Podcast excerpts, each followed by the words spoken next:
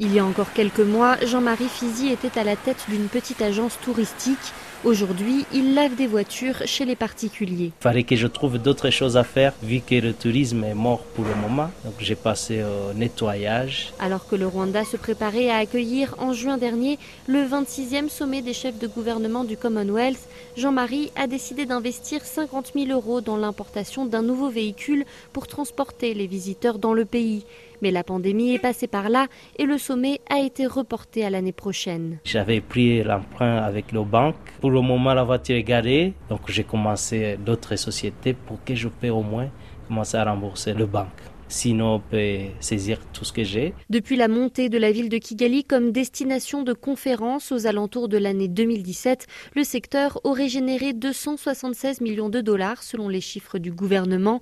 Aujourd'hui, il est au point mort. Mais Nelly Mukazayire, présidente du bureau des conférences rwandais, mise sur une reprise rapide. Nous avions prévu d'engranger 80 millions de dollars cette année, mais nous ne les avons finalement pas gagnés.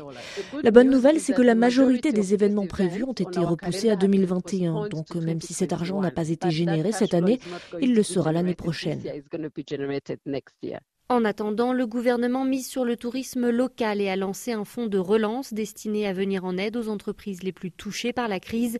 Reste que les prévisions de croissance sont à la baisse. Samba Mbaye, représentant du FMI à Kigali. Rwanda was performing at very high growth. Avant la Covid-19, le Rwanda connaissait une très forte croissance. En 2019, il était même dans le top 5 mondial.